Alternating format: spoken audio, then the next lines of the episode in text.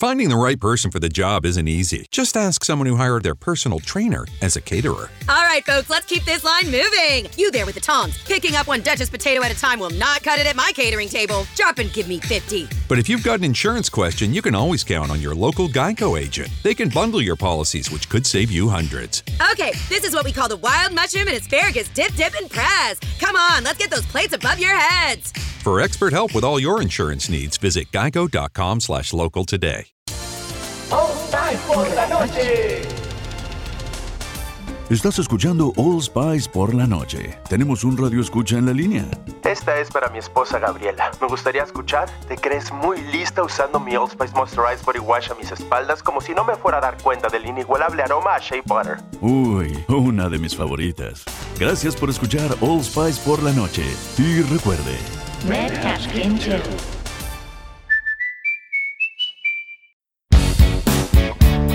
Aquí comienza, desde el Cerro La Pólvora para todo Chile.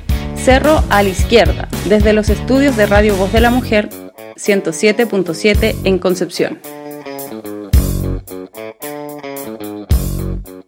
Comenzando una nueva emisión de Cerro a la Izquierda sonando desde el 107.7 FM Radio Voz de la Mujer en Concepción. Un gusto volver a saludarles a todos, a todas quienes se conectan hasta ahora a nuestras diversas plataformas de comunicación tanto aquí en Conce en el FM como en Radio Can de San Fernando, Radio Monte Águila, Radio Villa Olímpica, así como quienes están escuchando en resumen.cl y en Spotify, donde tienen que ser seguidores de nuestro canal en Spotify, así como de nuestro canal en YouTube, donde estamos subiendo cada capítulo prontamente en Instagram TV también para que busquen las redes sociales de Cerro a la Izquierda. Un abrazo con distanciamiento físico, como aclaró Robinson la semana pasada, a quien aprovechamos de saludar y extender el abrazo hasta Valdivia. Robinson, ¿cómo estás? Hola, muy bien, Jano. Hola a todos y a todas. Ahí a Engel, que también está hoy día. un gusto de volver a juntarnos todos para trabajar ahora en cuarentena y poder analizar un tema muy interesante que tenemos hoy para el debate.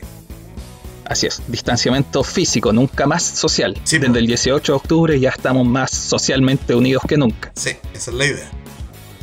Oye, eh, no puedo estar el capítulo pasado, pero ya la saludó Robinson, la Angel, desde Barrio Norte en Concepción. ¿Cómo está? Hola, trataré de ser sucinta en mi salud. Estoy bien, eh, entiendo que ustedes están bien. Gracias. Yo estoy bien, mi familia está bien. Gracias y desde la comunidad de Quillón, la ciudad que tiene el récord con la temperatura más alta registrada en Chile, la ciudad de los tomates, de las piscinas, el Nelson, ¿cómo estáis?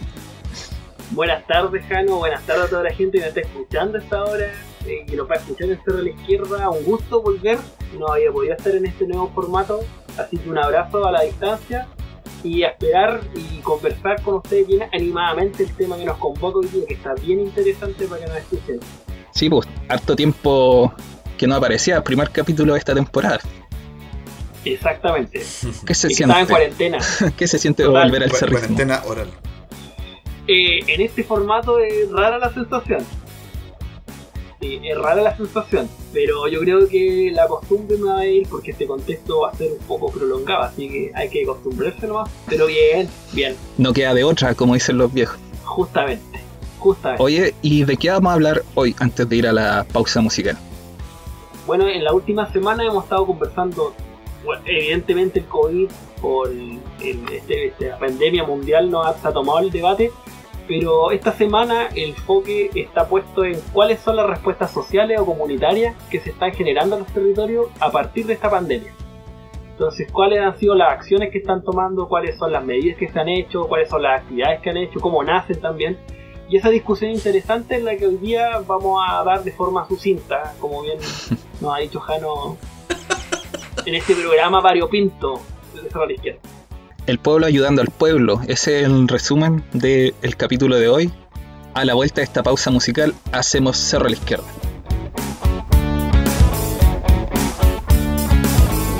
Tantas veces me mataron, tantas veces me morí. Sin embargo, estoy aquí resucitando Gracias doy a la desgracia y a la mano con puñal, porque me mató tan mal. Y seguí cantando,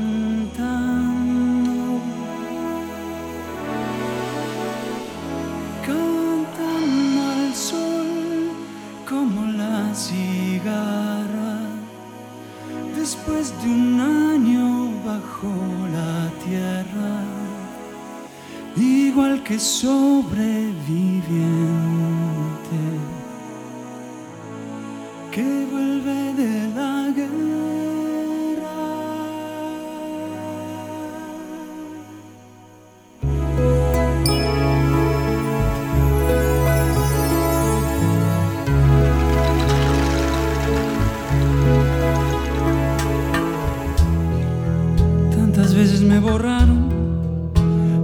desaparecí.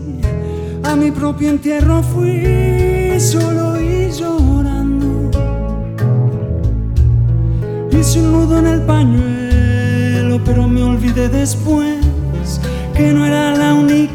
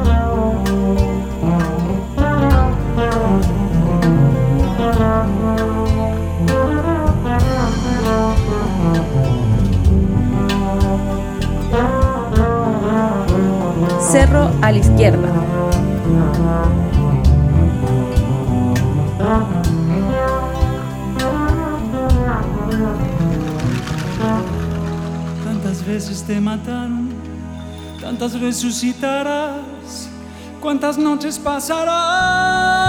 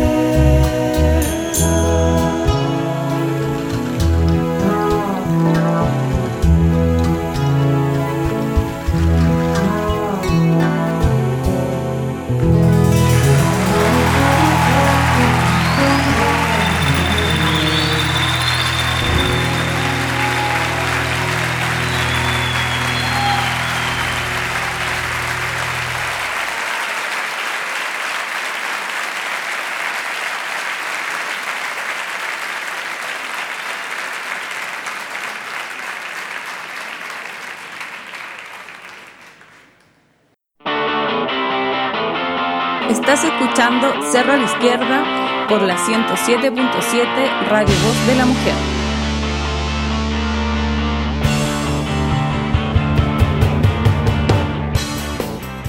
Seguimos haciendo Cerro a la Izquierda en este segundo capítulo del mes de abril, año 2020, temporada especial en cuarentena, cada uno desde su hogar. Concepción, Valdivia, Quillón, unidos a todo el país que en este momento puedan estar escuchándolo en cualquier reproductor en Spotify, en resumen.cl y en las radios eh, ya mencionadas, Radio Voz de la Mujer en Concepción 107.7 FM, Radio Ucán de San Fernando, Radio Monte Águila en la comuna de Cabrero y Radio Villa Olímpica en Ñuñoa, comuna en cuarentena. Y atento que se van a incorporar nuevas nuevas radios durante Ah, este sí. proceso. Ah, Se van a incorporar nuevas radios. Sí, la mitad, de, la mitad de la comuna de Ñuñoa está en cuarentena. Hicieron una cuestión rarísima que es como establecer Avenida Grecia como límite dentro de la comuna. La mitad con cuarentena, la otra mitad sin cuarentena. Cosas de este gobierno, Sí, están jugando a la gran capital. parece. Están jugando a la gran capital con dos billetes de 10 lucas, compré el barrio y instaláis casita roja. Se compró el Estadio Nacional el Mañalich. Claro, claro. No tenía idea que habían hecho esa barbaridad. No, es más. Es más, más ridículo todavía es decretar cuarentena en la zona urbana de Nueva Imperial. ¿Cachai? O sea, Nueva Imperial, comuna de la novena región de la región de la Araucanía, perdón, rural en su Rural. inmensa mayoría y decretan cuarentena solamente en el núcleo urbano de la ciudad. Sí. Eh, muy Rural. extraño. De hecho, acá estaban hablando de, de Quillón Metropolitano. en cuarentena. Ya, el gran quillón. Quillón Metropolitano, Pencopolitano. Va a estar Claro. aislado. Que un radio de una cuadra. Claro. Yo en, en, en Nueva Imperial me lo preguntaba porque resulta que me imagino que mucha gente de las zonas rurales de la comuna, el centro, no solamente hacer un trámite o alguna gestión, necesita llevar sus productos para la venta. Sobre todo estoy pensando en pequeños agricultores, eh, mapuches y chilenos, digamos, que debemos de eso en su economía doméstica diaria. digamos. Claro. Los vendedores de cochayuyo clásicos, los vende- las hortaliceras Claro, mapuche. o sea, es- porque en Ñuñoa entiendo ya, por último, la gente se queda en la casa en una ciudad. Va al supermercado, se abastece y se queda encerrada. Pero en Nueva Imperial eso no es tan posible, porque tú dependes de la venta de tus hortalizas, si no se te echa a perder también la hortaliza si no la vendes. No sé, pues hay varias cosas ahí, pues. Ridículo me pareció. Bueno, eso pasa cuando toman decisiones centralizadas sin conocer la realidad de cada territorio. Les dejo el spoiler: Quillón Metropolitano próximamente en cuarentena. Muy bien. Que lo informaron los canales oficiales. Oye, entremos en materia. Sí. Estamos viviendo un contexto, bueno, todo, todo el mundo sabe, para qué va a seguir dándole vuelta. Eh, aislamiento físico, cuarentena voluntaria en la mayoría del país, con un gobierno que ha dado muestras evidentes que no es capaz de manejar esta situación, que se le escapa de las manos, que se contradice cada dos días su versión anterior. Mañalich en una semana pasó de decir que no servían de nada las mascarillas a salir él mismo con una mascarilla en una rueda de prensa oficial. La cantidad de contagio es baja gracias al mismo autocuidado que está haciendo el pueblo, que ha tomado medidas mucho antes de, de que sea una decisión estatal. El uso de las mascarillas en la calle fue una decisión autónoma de- del, pueblo, así como cuarentena voluntaria, el hecho de exigir el cierre de malls, de centros comerciales, fue parte de los mismos trabajadores y del mismo pueblo que se manifestó exigiéndolo. Y así, otra forma en que la clase trabajadora se cuida a sí misma es lo que vamos a tratar el día de hoy. Sí, de hecho, bueno, la intro que hace Jano, yo creo que ahí podríamos quizás separar, porque igual hay, han habido varios sucesos dentro de esto. Por ejemplo, está el bloqueo de carreteras por parte de pobladores o gente de las comunas, sobre todo el sector costero de la quinta región, en comunas Mm. turísticas también de distintos territorios en Chile. Acá y también, acá ¿eh? en Conce también y en la zona de Ñuble también, que se organizaron para no permitir el paso, en este caso de turistas, de gente que pudiera contagiar. Acá también. ¿En Valdivia? En Futrono, en Niebla, también hubo corte un día. eh, y en Chiloé se cerró también la isla. Ah, Chiloé, claro. Sí, pues acá en, en Dichato, en Coliumo, también hubo barricadas para el- impedir el ingreso de turistas. O por ejemplo en Cosquecura se cerró todo el comercio. Todos los lo, la, la decisión turística de, de- de empresarios de la zona tomaron la decisión de cerrar todo. No tener nada abierto en la comuna, eh, excepto del tema, por ejemplo, de negocios. Chicos. Pero eso es por un lado, y por otro lado también hay, un- hay un- una serie de respuestas sociales o comunitarias que ha dado los mismos territorios que tienen que ver con las compras colectivas, que tienen que ver con el cuidado de adultos mayores, que tienen que ver también con ciertos resguardos o ciertos compartir ciertas cosas que normalmente quedaban en la escala solamente de la familia y que también son cosas y respuestas válidas y respuestas que se dan pero que no solamente tienen que ver con el contexto actual de pandemia sino que también responden a cierta una memoria como histórica un poco si pudiéramos decir de formas de asociación de cierta manera es reactivar eh, cosas ya aprendidas o cuestiones quizás que de las cuales habíamos escuchado, perdón, eh, que no habíamos tenido que poner en práctica eh, debido a que no habíamos estado en un contexto donde lo permitiera o lo necesitara. pues yo creo que la pregunta que viene de, cajón ahí y, la voy a tirar y me voy a esconder, ah, tiene que ver con cómo surgen, según ustedes ahí, cómo surge esta iniciativa, en qué contexto, cuál es, el Han igual ya daba algunos pocos que yo creo que son importantes, pero según ustedes, ¿qué, ¿cómo surgen estas iniciativas comunitarias? ¿Por qué surgen? ¿Por qué en el Chile 2020 surgen este tipo de instancias? Yo, yo creo que tiene una relación justamente con la coyuntura anterior a esta, que era el estallido social. Eh, yo creo que afortunadamente tuvimos estallido social antes de la pandemia. Una de las características de, del estallido es que reactivó organizaciones, creó nuevas organizaciones y muchas de esas nuevas organizaciones son las que están recurriendo a su memoria histórica que tiene que ver con eh, justamente enfrentar eh, las dificultades que le pone el capitalismo en distintos momentos. Eh, en los 80 eso fue evidente, todo el mundo hace recuerdo por estos días en las ollas comunes, los comprando juntos y todas esas formas de solidaridad barrial que se establecieron producto de la crisis económica tras la instalación de las políticas neoliberales en los años 80. Em, y ahora un poco es lo mismo, pues en, la crisis económica generada no solo por la pandemia, porque ya venía antes algo de crisis, con el alto desempleo que se está generando porque la clase política decidió blindar al empresariado con legislación, con leyes. La organización popular, reactivada en ese estallido, usa su memoria histórica y eh, vuelve a ponerse adelante las necesidades, sobre todo de las familias más precarizadas, de los cesantes, de los trabajadores que trabajan al día, de mm, en el fondo toda la enorme cantidad de gente que este modelo económico deja postergado y deja precarizado. Sí, pues. Si bien no, no es una práctica que se está haciendo masivamente, eh, como dice Robinson, si no hubiese sido por el estallido social, eh, hubiese sido muy difícil que esto existiera. Y la idea justamente de relevarlos en este programa es es que se conozcan y, que se den cuenta que existen otras alternativas y que la solidaridad de clases es una forma en que nos puede ayudar a, sobrevivir eh, económicamente a un, momento muy duro que, que recién está comenzando. ¿Qué experiencias conocen ustedes que se estén llevando a cabo ahora de apoyo mutuo y solidaridad en el contexto de esta pandemia? Eh, bueno, a nivel territorial, como bien decía el Robinson, la asamblea que se autoconvocaron en el contexto del 18 de octubre, se están desarrollando actividades que tienen que ver con esto, pues, en este caso con compras colectivas, también tienen que ver con cuidados a adultos mayores, sobre todo haciendo un catastro de los adultos mayores que habitan en los barrios para comprar las cosas que necesitan, para suplirlo en temas eh, sobre todo a adultos mayores en situación de abandono o de soledad el tema también de poder eh, eh, visibilizar el comercio local.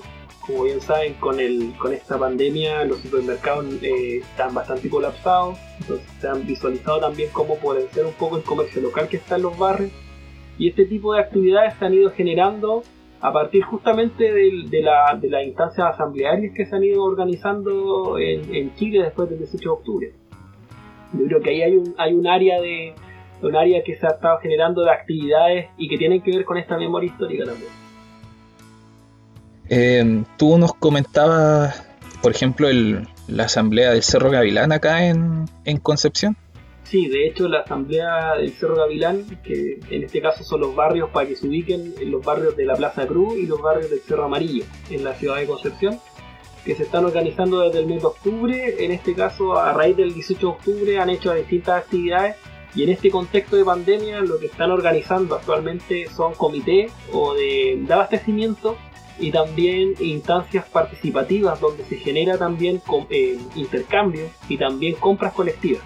En eso han estado trabajando bastante durante la última semana, de hecho. Tenemos un audio, vamos a escucharlo y a la vuelta lo comentamos, ¿les parece? Vamos. Hola, buenas tardes. Soy María Claudia Nostroza de la Asamblea Cerro Gavilán y de la Comisión de Abastecimiento de Asamblea Cerro Gavilán, junto con otras compañeras más, otras vecinas. Eh, contarles, ¿no es cierto?, que entre los principios de esta asamblea es la solidaridad. Eh, en estos tiempos de pandemia, nosotros como asamblea nos hemos organizado para generar espacios eh, de comercio eh, colectivo, ¿ya? Entre los vecinos, tratando de favorecer obviamente a los vecinos adultos mayores y nuestros vecinos también infantes, ¿ya? Esto consiste en ir a las huertas de Cosmito, abastecernos de verdura, así hacemos obviamente un, un trato más justo también en cuanto al valor con el huertero o con la huertera, en este caso son dos, eh, la Gloria y Don Miguel, hermanos que trabajan las huertas ahí en Cosmita, y, con eso nos hemos ido abasteciendo. Hay una vecina que facilita obviamente el vehículo, cada casa hace un aporte también para esta vecina, pero nada más. Aquí es un apoyo a la familia, a las personas más jóvenes de la asamblea, nos hemos sacrificado eh, para poder eh, que nuestros adultos, nuestros niños no se estén arriesgando y traer un producto fresco directo de la huerta al hogar, sin mayores eh, contactos, digamos, más en estos tiempos de pandemia. Igual llamamos a las otras asambleas que se organizan, de visualizarnos nosotros para saber en qué están también, ¿no es cierto? Y copiar estas acciones, ¿no es cierto?, que son comunitarias entre los vecinos, para los vecinos. Porque aquí, como dijo lamentablemente una persona que ya no está, un dirigente, que los territorios se levanten y ejerzan soberanía. Aquí las autoridades no han venido a resolver nada. Los trabajadores son los, más desvalidos en este momento y el empresariado sigue presentando sus arcas para no perder.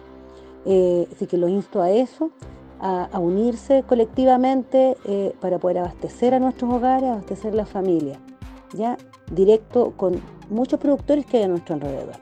Así que a seguir adelante, que esto todavía no termina, y tenemos que seguir unidos y organizados en nuestros territorios. Y a Claudia Inostroza, que ella es participante de la Asamblea de Cerro Gavilán y también de Boca Sur, que ella está en el tema de abastecimiento de, su asamblea. Así que un saludo a ella y un saludo a la gente de Cerro Gavilán, que me comprometía a enviarle después el link con el programa. Así que un saludo afectuoso a ella, que fue la asamblea en la cual participé también durante la revuelta. Todavía tengo contacto ahí. Ya, pues. ¿Qué pueden comentar al respecto? Mira, yo el primer tema que me quedo dando vuelta es abastecimiento para los vecinos y desde los, y desde los territorios, que es un tema que lo habló harto Claudia en este audio, que es un tema también que surge, pues, cómo poder eh, generar redes de abastecimiento que sean directas con el productor, no con tanto intermediarios. Y eso es un tema súper interesante porque te permite, por un lado, conocer a tus vecinos y por otro lado también generar instancias de abaratar costos, sobre todo pensando en el contexto que se viene ahora de recesión económica y normalmente nosotros sabemos a quién afecta esta recesión económica. Así que organizarse de esta forma en redes de abastecimiento local es una experiencia interesante y es una respuesta que surge desde, desde los propios territorios y los barrios. Claro, el comprando juntos es como aplicar el aprendizaje adquirido en los años 80, como que últimamente sacamos varias cosas del kit ochentero desde octubre. Teníamos la red de abogados, de derechos humanos, la prensa, eh, los cacerolazos, la música, pero ahora están volviendo a incluso a esto por, el tema de la coyuntura. Em, conversaba ayer con una persona que vive en la toma de las princesas acá en Concepción, que me comentaba que hace un tiempo tienen una cooperativa de consumo, que es básicamente un comprando juntos, y que llevan años intentando sacar la flote, pero siempre con problemas, nunca había sido muy fructífero, o más bien había sido complicado, pero que ahora en el contexto de la pandemia ha resultado bastante bien, pues se organizan, designan a una persona que, vaya a comprar eh, a La Vega, a horticultores, antes iban a Boca Sur a comprarla a los horticultores de Boca Sur antes del cordón sanitario en, San Pedro. Región. Y claro, pues abaratar costos para todos los vecinos, para todas las vecinas, y eh, además hacía que se pusieran menos eh, porque solo un par de personas salían a eh, comprar. bueno, de partida organizado en un cordón sanitario autónomo, o sea, ellos están con personal de salud de Capitán Pastene y de Lumaco realizando ciertas como mediciones de temperatura, lo que están haciendo el resto de, de los lugares del cordón sanitario oficial, pero lo están haciendo ellos. Y además de eso, eh, ellos tienen un sanitizado de los vehículos que vienen desde fuera eh, e ingresan a la, a la comuna, a Lumaco y a Capitán Pastene. Además eh, de esas dos acciones que tienen que ver como con la prevención de los de contagios, ellos están realizando una protección del comercio local. ¿De qué se trata esto? Que por ejemplo solamente dan vueltas dentro de la comuna vendiendo papas, por ejemplo, eh, camionetas de productores locales, de horticultores de la zona, de agricultores de la zona, tanto mapuches como chilenos. Y además están eh, como poniendo en distintas redes, WhatsApp, redes sociales, Facebook, todos los puntos de venta de distintos productos, porque no toda la gente maneja las redes sociales, entonces hay personas encargadas de indicar dónde pueden adquirir ciertos productos para que la gente no tenga la necesidad de salir de la, de, la comuna o de su entorno más cercano a comprar afuera, porque ahí lo más cercano, como más grande que existe es Traillén y sino Victoria para que no realicen esos desplazamientos, están, y para proteger el comercio local, están eh, poniendo todos estos esfuerzos en promocionar a los productores locales. Eh, yo creo que eso también es, un, es una forma de, de proteger el comercio local y de solidaridad entre los mismos vecinos. Y lleva un esfuerzo de harta gente además, porque, eh, no sé, pues, la señora que vende lechuga no tenía Facebook para escribirle a todos que ella podía, vender lechuga en el campo, a unos kilómetros de, de la zona urbana. Pero ahora lo están haciendo y eso nació a partir de esta emergencia. No, no, no, no existía antes, no existía de esa forma. Eh, ingresaban en distintos comerciantes de distintos lugares a la comuna, además eh, el comercio local sobrevivía de otra manera, no, no, no estaba esta protección al no existía antes de, esta, tampoco este fomento de este contexto de pandemia. como más eh, bueno, había gente que naturalmente compraba en otros lugares, no sé, en Traiguén o en Victoria, como les decía, pues ahora lo están tratando de proteger. Además, hay personas que son comerciantes de los lugares de almacén o, u otro que están eh, comprando a sus proveedores eh, normales, pero enfocados más en los mismos habitantes del sector para poder proveer de todo ellos mismos, que no tengan la necesidad nadie de ir al supermercado más cercano ni nada, ni nada como eso. Finding the right person for the job isn't easy. Just ask someone who hired their personal trainer as a caterer. All right, folks, let's keep this line moving. You there with the tongs. Picking up one Duchess potato at a time will not cut it at my catering table. Drop and give me 50. But if you've got an insurance question, you can always count on your local Geico agent. They can bundle your policies, which could save you hundreds. Okay, this is what we call the wild mushroom and asparagus dip, dip, and press. Come on, let's get those plates above your heads. For expert help with all your insurance needs, visit geico.com slash local today.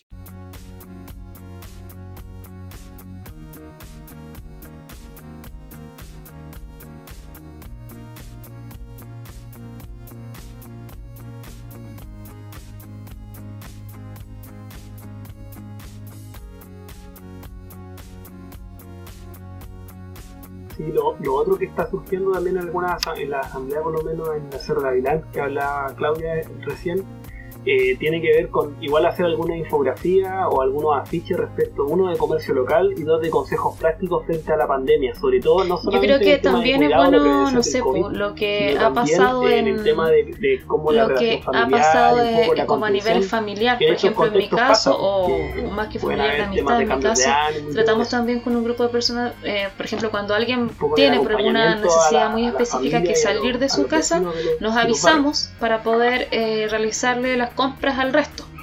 Vamos de forma súper natural, así como ya yo voy a la carnicería hoy día, así que el que necesite carne que avise y, y, el, y, como las personas que salen van movilizadas en vehículo particular, pueden pasar a dejarle a las distintas casas eh, sus víveres al resto. Y así se evita también que salga una gran cantidad de personas. Eso lo he hecho yo con, con otras personas. Sí, así es. Al súper o cualquier negocio, la carnicería, la verdurería, el supermercado, cualquier cosa como esa, eh, avisamos. Por ejemplo, si encontramos un producto, no sé, sé que alguien andaba buscando, qué sé yo, no sé, chicharrones. Y justo encontré y, aviso. Encontré un lugar con chicharrones. Cuando van al súper o a cualquier negocio. Y esa persona los pasa a dejar con todas las medidas de prevención. Yo cuando lo he hecho paso y las dejo en el antejardín. Y saludo con la manito y nos vemos.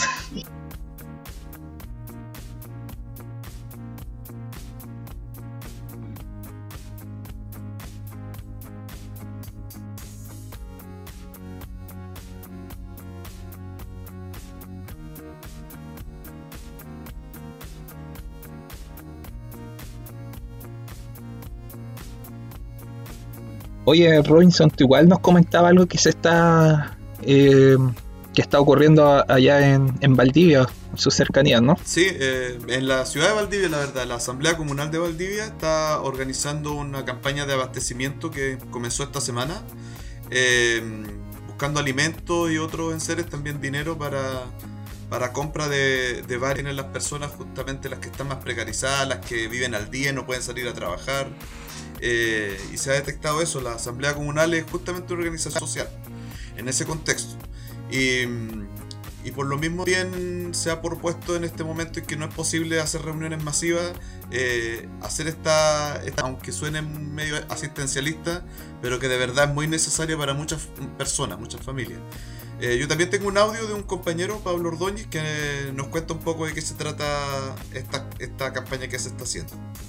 La campaña de abastecimiento territorial surge debido a que existen muchas familias que forman parte de un importante sector de trabajadores y trabajadoras que no cuentan con un contrato ni con un salario estable, por lo que si no salen a trabajar no reciben dinero, y además muchas personas que ya se encuentran jubiladas y reciben una pensión miserable. Y en el contexto de la crisis sanitaria su situación se agrava aún más, ya que se debe continuar pagando los arriendos, las cuentas de servicios básicos, la alimentación, entre muchas otras cosas. Entonces, como Asamblea Comunal de Valdivia, junto con la Asamblea Territorial de la Población Arica y de la Coordinadora de Organizaciones Territoriales por Angachilla, estamos desarrollando esta campaña, que en su primera semana va dirigida a las vecinas y vecinos de las poblaciones Arica y los ediles de la comuna de Valdivia. La idea es que, tal como ya se viene realizando en otras eh, comunas del país, se realicen los catastros para identificar a nuestros vecinos y vecinas que necesitan ayuda en alimentación y útiles de aseo domiciliario y personal y además identificar a quienes se encuentren en una situación más compleja y estén impedidos de salir de la casa a realizar sus compras o a ir eh, a buscar su remedio al consultorio, por ejemplo. Como Asamblea Comunal eh, creemos que la mejor forma para hacerle frente a la crisis sanitaria es con el trabajo y la solidaridad del pueblo organizado.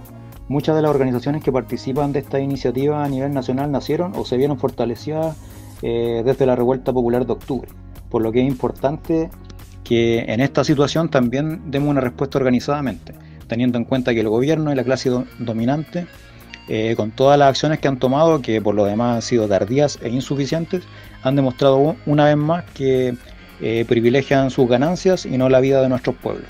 Eso, así que e, esa es la iniciativa, yo creo que eh, es del, del, corte en que se están llevando a cabo varias iniciativas en, en muchas comunas y lugares del país entender que el Estado hoy día está en contra de, los pueblos, que no está respondiendo ni siquiera con la lógica de la subsidiariedad, entregando 50 lucas por familia o por carga creo que, eh, pero que se va en nada 50 mil pesos. Así es que mm, eh, eso, eh, yo creo que eso va a seguir aumentando en, en, los días que siguen, en las semanas que siguen, sobre todo si esta, esta contingencia del coronavirus eh, así que vamos a ver más solidaridad, yo creo. Sí, pues. Eh, es la idea. Oye, pero además de, de la de estas compras, ¿cómo, ¿cómo se llama en los años 80? Comprando juntos. Eh, desde el mismo pueblo también han salido propuestas y demandas al Estado eh, bastante concretas han eh, surgido demandas como por ejemplo lo que han llamado la renta básica universal. y también hay una campaña bien activa en las redes sociales que tiene que ver con eh, la devolución completa de, los impuestos en la operación de renta. Eh, porque recordemos que se descuenta hoy día un porcentaje que no, no, tengo claro cuánto es porque no estoy boleteando, pero se descuenta hay, descuentos previsionales, entonces se está solicitando la devolución completa frente a esta emergencia. Entonces yo creo que eh, lo que se ha entregado por parte del gobierno, como dice Robinson, estos pequeños bonos eh, que alcanzan para muy pocas cosas de acuerdo al costo de la vida y a la misma canasta familiar que establece eh, las propias mediciones económicas, yo creo que estas soluciones son mucho más reales, son, suplen de, mejor manera eh, la necesidad de las familias, porque estamos hablando de que tenemos un gobierno que está actuando como en contra de la necesidad de los propios trabajadores, poniendo en jaque el pago de los sueldos, eh, poniendo en jaque la estabilidad de los mismos, haciendo solamente, tratando de meter medidas de salvataje a los empresarios. Entonces, existen algunas medidas de medidas eh, apuntadas a la clase trabajadora que deberían eh, tomarse y no están surgiendo desde los gobernantes, ni de la clase empresarial, ni de las élites, ni, ni, ninguna cúpula, sino que están surgiendo de la propia, desde las propias demandas sociales, como ha sido desde el 18 de octubre o antes, pero con mayor fuerza del 18 de octubre. Hoy día ya la, la gente en general, la clase trabajadora, está eh, preparada para tener... Eh, exigencias mucho más claras, como por ejemplo las que les nombraba. Concretas, la renta básica universal eh, se ha aplicado en otros estados. Pues hablamos el capítulo, los dos capítulos anteriores de, por ejemplo, lo que hizo Australia. Alemania también. Que es asegurar el sueldo no solamente a la gente que estaba trabajando, sino a todo, a toda su población. Sí, es que, mira, la, la renta básica en mucho tiempo no es una invención de ahora por esta coyuntura. Nace por economistas a mediados del siglo XX y que tiene algunos antecedentes en el crédito fiscal que se hizo también en Estados Unidos Em, en los países anglosajones en realidad, Canadá también. Em, y la renta básica universal eh, es una medida liberal, no es una medida social. Es parte del keynesianismo, eh, ¿no? Eh, Keynes toma la propuesta de, la renta básica universal, el Estado desarrollista, que es el Estado protector de derechos sociales, y, la, y lleva esta, esta, digamos, propuesta de renta básica universal a otro nivel que tenía que ver con, con, con incorporarla como, una, parte de las políticas sociales que un Estado debiera implementar. Ahora, yo quisiera decir, eh, a mí yo no soy partidario de la renta básica universal per se. Me parece que es una medida de emergencia, como decía la Engel, que es súper positiva en etapas de emergencia como esta, como puede ser un terremoto u otra circunstancia como esta. Eh, lo que nosotros debemos, no tengamos por qué pagar por la salud, por qué pagar por la educación, porque el, Estado se puede hacer cargo de eso con nuestro trabajo, no con nuestros impuestos. Entonces, no, está, no se está pidiendo tampoco una, medida socialista, ni mucho menos. El Estado chileno, que dice ser liberal y de derecha, podría perfectamente recurrir a la renta básica universal que está haciendo Angela Merkel, que también es de derecha, o al gobierno austral, y que lo están implementando para sus propios trabajadores y trabajadoras, para suplir todas sus necesidades. ¿Y cuál es la, la gran ganada de la renta básica? Que ese dinero que se entrega siga haciendo eh, participar eh, a, estas personas del mercado y por lo tanto la economía sigue subsistiendo, sigue, sigue existiendo, perdón. Entonces, por eso digo que es una medida liberal, ni siquiera es una medida tan rupturista. Pero el gobierno chileno es tan obtuso, está en la Corea del Norte, eso se abre. En cambio, propone subsidio, bono, ¿cachai? Que es como todo lo que fracasó en estos últimos 40, 50 años. Em, como política social. Entonces, renta básica universal, pero yo diría siempre de emergencia. Sí, yo creo que es importante decir eso porque proponer renta básica universal sin indicar que es de emergencia puede ser incluso peligroso. Como hay que tener mucho ojo con eso, con eh, destacar que es por la situación de emergencia y porque el Estado previamente ha precarizado el trabajo, ha precarizado la vida, no, eh, no sería necesaria si tuviéramos las garantías sociales a las que hacía Lucian Robinson. No sería necesario este llamado, no serían necesarias estas demandas. Por ejemplo, es absurdo eh, que se esté pidiendo la devolución completa. Bueno, porque existen medidas anteriores que le quitan, le roban, le extraen el dinero ganado a, a, la gente que boletea. Entonces, son medidas, como dice Robinson, que no llaman a ningún Estado socialista, que no están, que son completamente liberales y muy em, coherentes, eh, compatibles con, eh, con el sistema económico actual. No, no, no estamos buscando, ni siquiera son medidas que estén llamando un cambio de sistema económico, algo similar a grandes modificaciones, no, solamente cuestiones bien pequeñas es un parche al capitalismo. De hecho, como decía Robinson, eso le da dinamismo a la economía. Por eso es que yo digo que no soy partidario, así fan de la renta básica universal, simplemente una medida para ahora.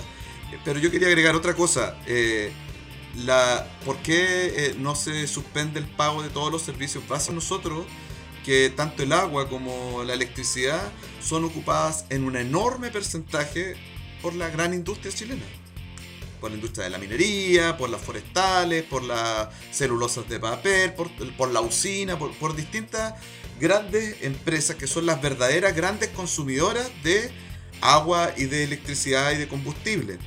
Entonces, el porcentaje domiciliario, que realmente es el, que se ve afectado por esta pandemia, es el minoritario. Las empresas no de luz, de distribuidoras de electricidad, de luz o generadoras, no van a quebrar. Entonces el Estado perfectamente podría no dar la deuda, sino que incluso condonarla para que durante esta, estos meses no se paguen esos servicios. Eso también es una medida que se puede estudiar.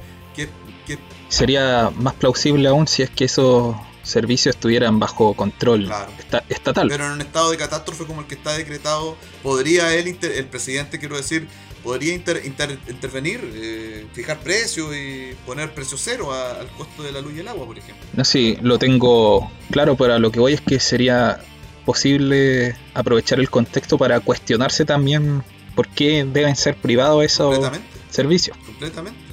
Aquí un ejemplo, si fueran estatales se podría dejar de cobrar con una decisión política y, ya. Pero incluso en esta circunstancia también se podría. Bueno, de hecho el agua nunca debería cobrarse. No, no, ningún servicio debería, ni el transporte debería cobrarse, pero quiero decir, en esta circunstancia especial de emergencia, como decía la Angel, eh, incluso las empresas de generadoras y distribuidoras de energía, combustible, electricidad, agua potable, ¿cierto? Podrían absorber lo que pierden por el cobro de tarifa a los domicilios ¿cierto? Solamente con la gran industria que es el principal cliente. Y si es necesario, tal vez el Estado podría, eh, eh, digamos, complementar ese pago si es que tuvieran alguna pérdida. Claro. Bueno, de hecho, yo creo que todo este contexto de, la pandemia ha servido para re, re, re, re justificar por qué hay que hacer cambios a la constitución, por qué tiene que acabarse la constitución de los 80. Como que los argumentos sí. dando vueltas toda la pandemia, desde, el, desde la fijación de precios, pasando por el tema de los servicios básicos.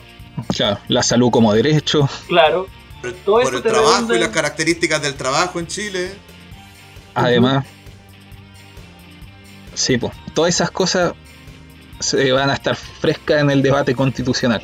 Esperemos que con un pueblo fuerte para defenderla. Claro, ojalá que la COVID de los pueblos cuicos. Oye, Nelson, tú tenías ahí apuntado como varias experiencias que dejamos fuera en, el capítulo anterior. Sí, sí, las principales tenían que ver, uno, con el tema de las compras colectivas en alguna asamblea, otra, el tema de salud, de cuidados de salud, pero no solamente en el tema de la prevención del COVID, sino también en la prevención un poco o en la contención a nivel familiar con respecto a ciertas cargas que podían darse, sobre todo pensando en el contexto de cuarentena. Y de hecho hay experiencias también, sobre todo en un, tema que estos días ha salido bastante en la palestra, que tiene que ver con que con el contexto de la pandemia, el, aumento en la tasa de denuncias de eh, violencia intrafamiliar de hecho están surgiendo en alguna en alguna asamblea el, levantar quizá el tema del apañe eh, en contextos de, violencia intrafamiliar también. Que de hecho es, un, es, un, tema que, que, está empezando a tomar en vuelo en este contexto también valga la redundancia de, de reclusión eh, obligatoria o de cuarentena. Claro. Estar obligada a compartir el encierro contra agresor ha, sucedido en otros países. En China se dispararon las tasas de femicidio, por ejemplo. Lo dijimos hace un par de capítulos atrás. Y de hecho vamos a tener un capítulo dedicado particularmente a este tema más adelante.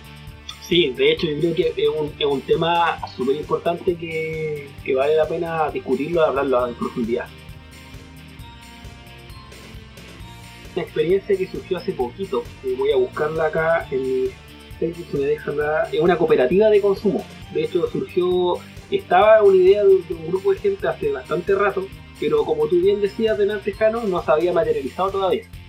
Pero estos contextos justamente te permiten eso, el poder, eh, las ideas que las tenían medias teóricas, poderlas pasar a lo práctico. Y la cooperativa se llama La Cucha, que tiene que ver justamente con abastecimiento y con compra de compras colectivas en este caso hacen abastecimiento, compra directa a productores y redistribuyen obviamente lo que se van, lo que van consumiendo en este caso entre los miembros de la cooperativa. Qué buen nombre. Sí, de hecho surge ahora. Escucha un, la palabra penquista para lo que en el resto de Chile sería una vaquita. Justamente. Justamente. Bueno, básicamente surgió, como bien decía eh, anteriormente, desde la, desde la práctica y surge ahora en este contexto, se fortalece. Ya estaba la idea del año 2019. En este caso, lo que hacen es el comprar juntos la transición eh, agroecológica del abastecimiento, o sea, cómo coproducir. Se, eh, van a terreno, se consiguen porciones para poder producir ellos mismos y también la autoformación en temas de cooperativa y autogestión. De hecho, esto lo estoy sacando del fanpage que tienen, Cooperativa La Cucha. Lo pueden buscar, lo pueden googlear y van a pillarse con esta experiencia bastante interesante que está recién partiendo. Así que yo creo que hay que ponerle ojo y combina un poco el tema de abastecimiento con el trabajo en cooperativa y el trabajo de autogestión. Y yo creo que es un tema que se viene ahora, sobre todo pensando en lo que viene, en la recesión y todo eso, vamos, hay que ir pensando en formas cooperativas, formas de irse bañando juntos en, esta, en este tema. Oye, ¿y esas formas de, de cooperativa y apoyo mutuo y solidaridad de clases son eh, no son nuevas, pues, es la historia ni del mundo ni de Chile. Nos em, de, nosotros los millennials. claro, no. estamos inventando la rueda. No estamos inventando nada. Para nada. Nadie inventa nada en el fondo. No, eh, sabéis que fíjate que en, eso eh, hay un documental bien bonito que, que hicieron historiadores hace un par de años atrás, y que es cortito, eh, y que habla un poco de cómo eran las relaciones sociales ya en la colonia y cómo el pueblo, para escapar de su, de su intento de, control eh, por parte de la oligarquía que nacía, eh, ya se organizaba en lugares apartados, se iba para el campo, arrancaba de las haciendas de las ciudades y se iba a vivir a sectores apartados. por eso en Chile hay tanto lugar que se llama la quebrada de tanto, el rinconada de no sé qué, porque era la forma de huir de ese control. Y ahí mostraba su solidaridad, pues apoyándose unos con otros para producir la vida. Ya más cercano en el tiempo, en el siglo XIX, surgió con una estructura un poquito más republicana y más organizada por parte de los sectores artesanos y trabajadores y se llamaron sociedades. A mediados del siglo XIX surgen las primeras sociedades mutualistas ah, organizadas por gremios. Los ebanistas, los zapateros, los boteros, ¿cierto? Y eh, el sentido que tenía eso era prestarse ayuda frente a las precarias condiciones de vida y un Estado que evidentemente no tenía ningún Em, entonces pagaban, por ejemplo, los féretros, las, pompas fúnebres de las personas cuando morían, o ayudas sociales para las viudas, para los huérfanos. Eh, eso siempre estuvo en el ADN del pueblo chileno. La voy a hacer sucintamente, explicar lo siguiente. Eh, ¿Sabes que esto de las mutuales fue tan importante que es el origen del sindicalismo chileno? Y junto con el origen del sindicalismo chileno es tan, tan importante que acumula un poder popular tan, tan interesante, tan importante, que es la que origina en el fondo eh, la previsión social chilena.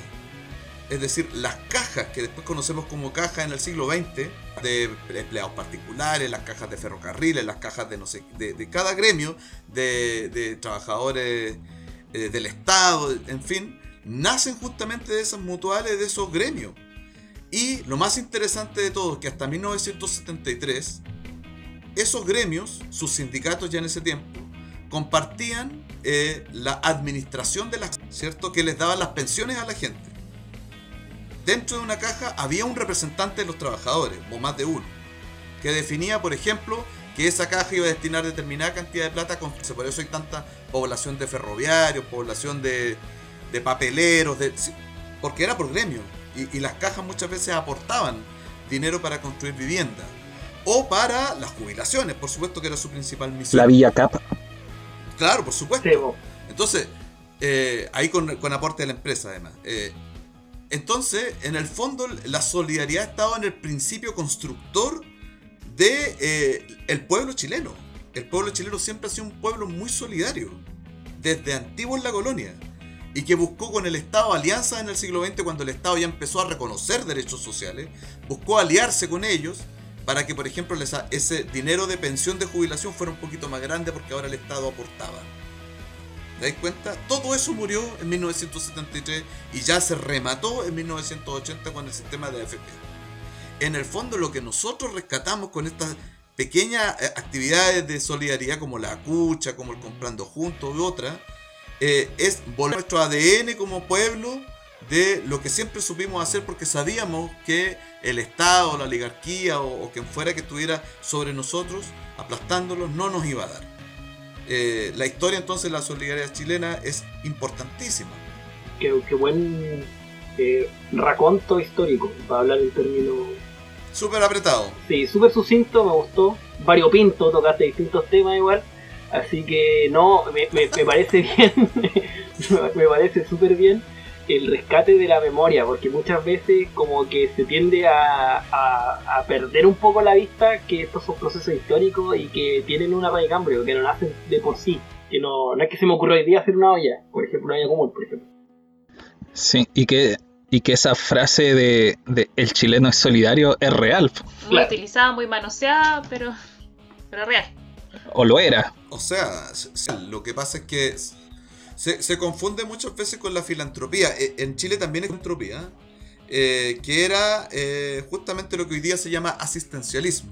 Es decir, eh, personas con mucho poder adquisitivo, económico, que regalan parte de sus beneficios a los pobres para que no sufran tanto. Eso existió desde siempre en Chile, que parte como con la- las mujeres de fines del siglo XIX de, de alta, de, no de alta cuna, que feo, de, de- de buena, de, de buena situación económica y termina con lo Teletón. Eso también tiene una historia, pero eso es paralelo a la solidaridad eh, popular. Son dos cosas distintas. A la verdadera solidaridad. Claro. No, y de hecho en términos concretos, an- antiguamente en un barrio cualquier persona podía dejarle el hijo a, a un vecino, a una vecina, mientras no podía cuidarlo porque tenía que hacer un trámite o podía pedirle eh, algún alimento, incluso era parte de la cotidianidad ese tipo de prácticas.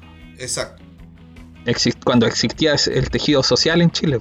Y eso es lo que tenemos que recuperar ahora, pues tenemos que tratar de volver a esa, a esa idea original que como pueblo, nosotros los chilenos, somos gente que nació despreciada, nació despreciada por los dos mundos que configuraron este país. Por el mundo español, digamos, la, la gran, digamos, patriciado, y también por el mundo indígena. Nosotros somos mestizos, somos una- una- un tercero en disputa, digamos. Y claro, la gente no podía producir la vida si no era ayudándose unos con otros, porque si no te moríais, francamente te moríais. En Chile a ese tipo de personas en la colonia se les decía vagabundos. Ese era el nombre para llamarnos a nosotros. En el siglo XIX nos dijeron rotos, ¿cierto?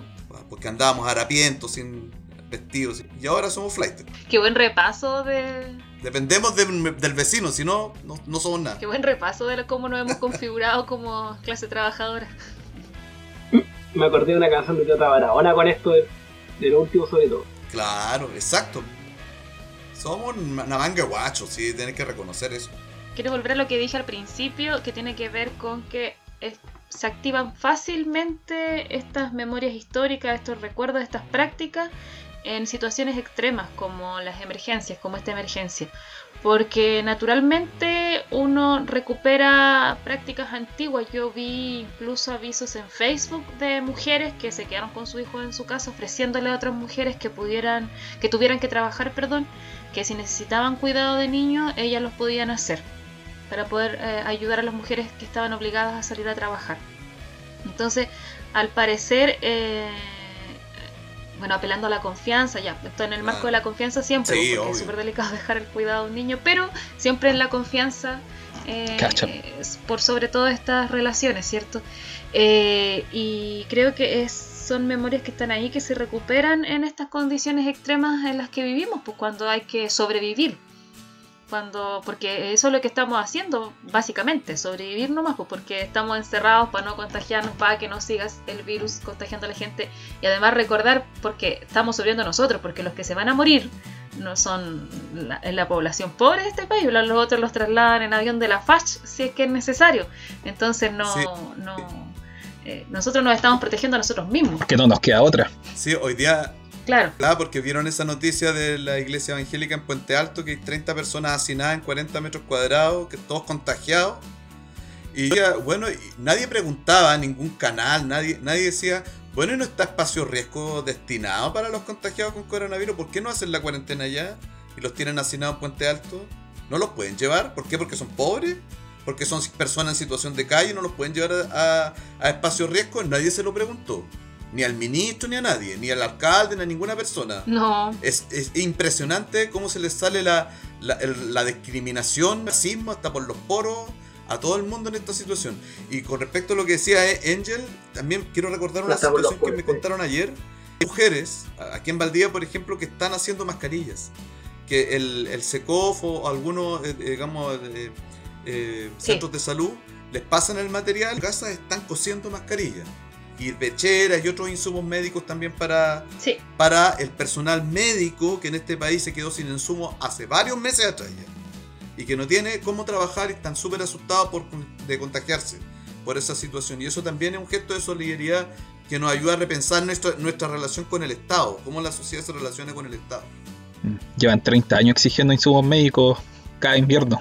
No, lo principal, la, la- lo principal del- de esta reflexión yo creo que tiene que ver con eso, pues, con recobrar los sentidos comunes con respecto a la organización y a la autogestión, que yo creo que es lo que viene, lo, lo recalco nuevamente lo que dije anteriormente también, o sea, lo que viene ahora tiene que ver con experiencia de autogestión, empezar a generar instancias autónomas, no esperemos que el Estado o que el mercado nos vaya a solucionar porque no lo van a hacer, siempre han cuidado las espaldas o han cuidado su bolsillo, no, lo, no van a hacer eh, nada o no, ni, ni siquiera generar condiciones mínimas para, por ejemplo, el tema de trabajo, para, por ejemplo, el tema de salud. Ya lo estamos viendo en los ejemplos que dice Robinson, ya lo estamos viendo con el actuar que tienen también, así que es lo que viene y hay que irlo recobrando. Yo creo que estas instancias de conversa son las que se tienen que generar y en los territorios también por la asamblea y en los vecinos en general, en los barrios. Sí, yo creo que eh, van a seguir existiendo distintas prácticas que vamos a tener que ir comentando hacia adelante, porque cada día se presentan nuevas necesidades. Eh, Eso también es cierto, no, no estamos a la mitad de esto, quizá al principio, no lo sé. Algunos más optimistas dicen que a la mitad, otros pesimistas dicen que estamos al principio. Eh, Otros realistas decimos que estamos los realistas dicen que vamos a salir de, de las casas en octubre. Así que vamos a salir para el 18 de octubre. Ah, Piñera. Tiembla, Piñera. a, a matar el a matar el, el- el virus. Claro, vamos a salir en modo zombie el 18 de octubre. Cuidado. Claro. Entonces, de aquí a allá, vamos a tener que inventar muchas formas de sobrevivencia. De aquí con la guillotina. vamos, Así como hacer mascarilla, otras personas, eh, tengo familiares haciendo máscaras faciales de estas como con plástico, todo para profesionales de la salud. Ellos están haciendo en Angol eh, máscaras de estas faciales con plástico para las visitas médicas o las visitas que hacen hacerle exámenes. em, terapias kinesiológicas postrado, porque si no hay, no hay insumos médicos dentro de los consultorios y en los hospitales, eh, obviamente tampoco hay para que la enfermera, los TENS y los kines salgan a hacer eh, su pega a las casas de los adultos mayores, de los postrados, de la gente que no puede trasladarse a los CESFAM o a su atención. Entonces, necesidades van surgiendo todos los días y también la, eh, las soluciones que podemos presentar nosotros mismos de forma autónoma, autónoma van surgiendo todos los días. Y yo creo que muchas veces recuerdo programas anteriores, antes del 18 de octubre, siempre decíamos que no se nos olvide, que no se nos olvide lo que, lo que somos capaces de hacer, que no se nos olvide que, solo, que estamos haciendo esto solos. Que. Yo creo que ya no se nos olvida. Creo que esa es una de las necesidades que hemos podido ir dejando de lado. Como que ya sabemos que tenemos las capacidades, están más instaladas, estamos más, eh, como se dice coloquialmente, arriba del caballo, no estamos tan sintiéndonos tan inútiles o, o sintiéndonos que necesitamos al papito Estado para todo, eh, al papito gobierno, al papito neoliberalismo para todo, sino que podemos movernos un poco mejor. Ahora, por supuesto que no debería ser necesario todo lo que estamos diciendo, por supuesto, ya hicimos alusión a eso, que estas necesidades deberían estar, deberían estar cubiertas de otra manera, debería ser eh, nuestros los recursos públicos que respondieran de buena manera a estas necesidades, pero no es así. y Nosotros mismos hemos sido capaces de generar formas. Un piso mínimo No, que ni siquiera está. Claro, Están comprando aritos perlas. Ni, ni siquiera está el piso mínimo. De hecho, yo creo que el cooperativismo y lo, lo local que se pegue, no el coronavirus. claro. A Que sea que no ojalá fuera nada. cuico virus, de verdad. Sí. De hecho, en mi casa estamos haciendo, hicieron un almácigo y tenemos una huerta. Ya, eso también lo he visto mucho. Sí. Y estamos vendiendo al doble el precio. Excelente, esa es la actitud. Un negocio de la Y estoy, especu- y estoy especulando con el precio. De hecho, ya estoy en Prodesal y ahora estoy vendiendo al, al doble. No, sí. No, lo primero sí. Quillón son huertas con un par de casas. Estamos huerteando acá con todo. Así que no, pero de verdad, a nivel familiar, los que tienen espacios se está generando también eso a nivel, a nivel familiar o colectivo. Y la invitación es esa. Y también que no se nos olvide, en el hospital Higuera de Talcahuano, las trabajadoras también rápidamente se pusieron a confeccionar mascarillas por su cuenta para contar con esos insumos que el Estado no les provee. Muchos hospitales de Chile. Eh, sí, en Chillán también, en varios lugares ha ocurrido eso. Ah, ah, se me olvidó mencionarle otra experiencia que lo, voy a hacer. Bueno, hay una agrupación de pediatras eh, eh, dirigida por un pediatra del norte que es de La Serena, que como yo tengo guagua, me fijo en ese tipo de cosas, eh, que atienden de forma gratuita online, hacen controles pediátricos online y lo están haciendo de forma gratuita y, son bien conscientes, ellos no, no recomiendan medicamentos o otro tipo de cuestiones no necesarias. Entonces, eh, son, eh, mira, partieron como cuatro, yo delante vi que ya habían como 15 atendiendo de forma gratuita y creo que esas experiencias también hay que contarlas. Una pregunta de LSEO y una de verdad. La de eh, tiene FONASA y SAPRE. la de verdad es medio de difusión. ¿Tienen modo de difusión de lo que están haciendo? Porque se podría compartir. Ah, sí, sí tiene, lo podemos compartir en la página. Eh, es una, a ver, voy a, para nombrarlo, eh, la página de la persona que encabeza esto es JL Pediatra. Él es el que, el que partió organizando este, este grupo de personas. Y hacen atenciones eh, de forma periódica. ¿no? Y eh, JL Pediatra le encabeza el... Me, voy a fijar para ver si lo podemos compartir en la página de, de Cerro la Izquierda, eh, el cómo lo hacen.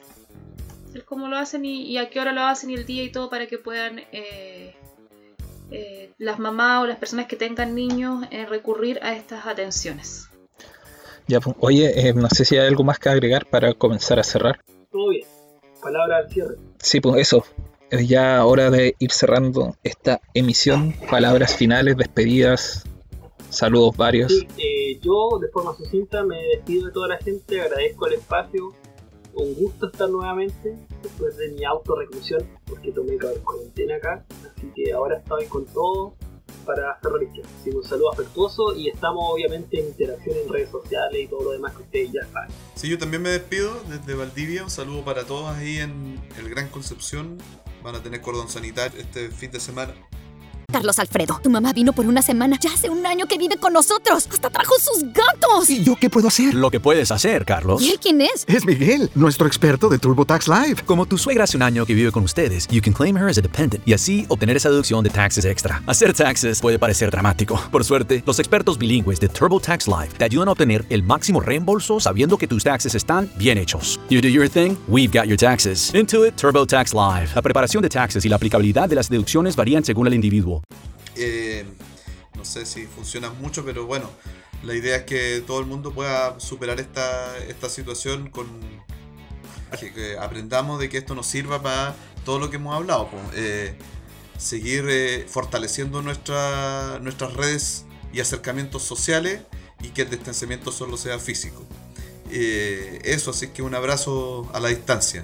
Nos vemos muy pronto. yo también me quiero despedir diciendo que es muy importante la salvedad de que es distanciamiento físico y no social. Y en todo lo que conversamos en el programa eh, quedó súper claro. Socialmente más cerca, físicamente lejos por el momento. Un saludo y un abrazo. Físicamente a un metro. Claro. Pero socialmente hay que estar más juntos que nunca. Así es. Eso, el pueblo ayuda al pueblo porque el Estado se ve que no tiene ninguna intención de hacerlo. ¿Para qué decir? La oligarquía. Con eso nos vamos, como siempre escuchando música de Conce. Ya, vamos con la canción que le gusta al Robinson, Santos Dumont ayer. Ah, verdad. Ya, bueno, gracias. Y adeu. Chao.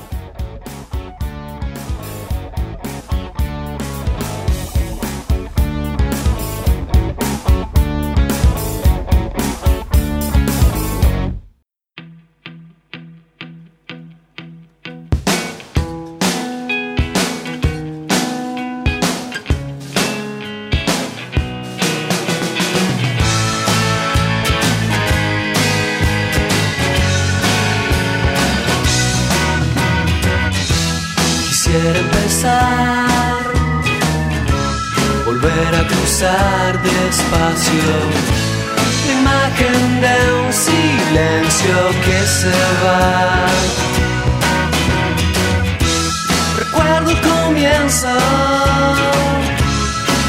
era casi todo como un regalo de otro cielo. Tal vez no te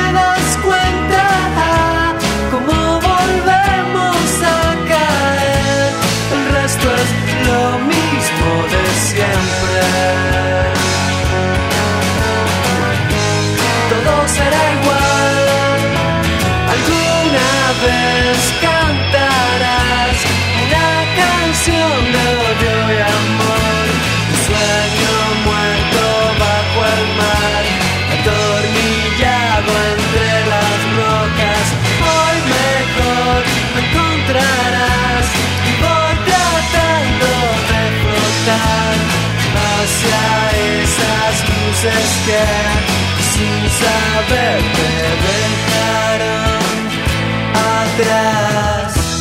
Puedes respirar.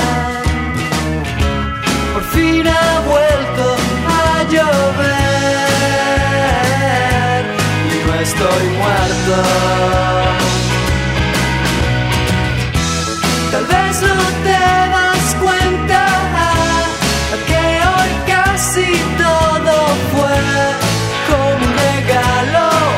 Otro tiempo mejor. Nada será igual. Tengo otra voz para olvidar el manto triste de planetas. Muchas veces creí partir hacia las cumbres verdaderas y me encontré con muchos más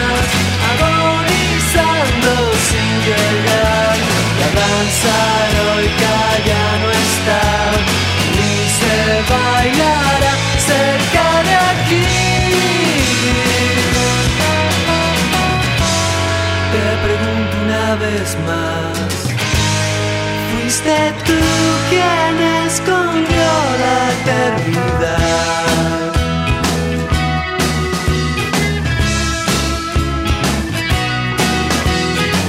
Cerro a la izquierda.